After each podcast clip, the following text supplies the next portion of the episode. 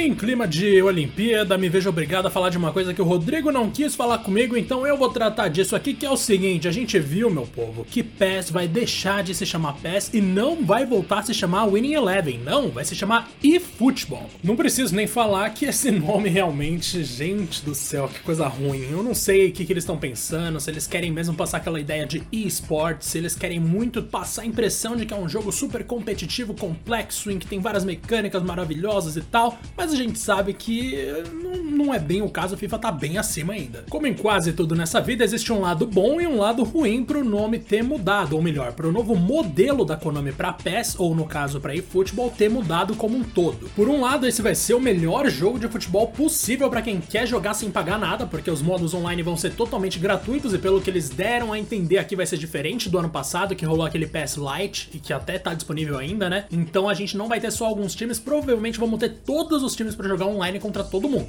Considerando que você não vai gastar um centavo para jogar, gente, é um AAA aí, pelo menos um jogo que se aproxima de um jogo de ponta que é de graça para todo mundo jogar de futebol, que é bom, não é ruim. Se você curte futebol, você consegue até aproveitar algumas coisas ali. Agora eu vou abrir aspas aqui para uma publicação no Twitter oficial de eFootball, porque, né, eles publicaram aí informando algumas coisas sobre o modo online, modo offline, que aí entra a parte ruim da coisa. As partidas online entre plataformas no eFootball serão aprimoradas com um novo mecanismo e ajustadas para tirar o máximo proveito de cada plataforma. Os modos offline, como a Master League, serão vendidos no futuro como uma DLC opcional em todos os dispositivos. Ou seja, se por um lado a gente vai poder jogar contra amiguinhos online, usando todos os times e tudo mais ali sem pagar nada, por outro, se você gosta de participar de uma liga, de uma copa, de fazer aquela famosa, aquele famoso torneio entre amigos ali offline e tal, você vai ter que pagar para jogar isso. E claro, eu tô considerando que eles vão voltar a ter copas e ligas offline, né? E não só a Master League, porque ainda tem isso. A Master League tá confirmada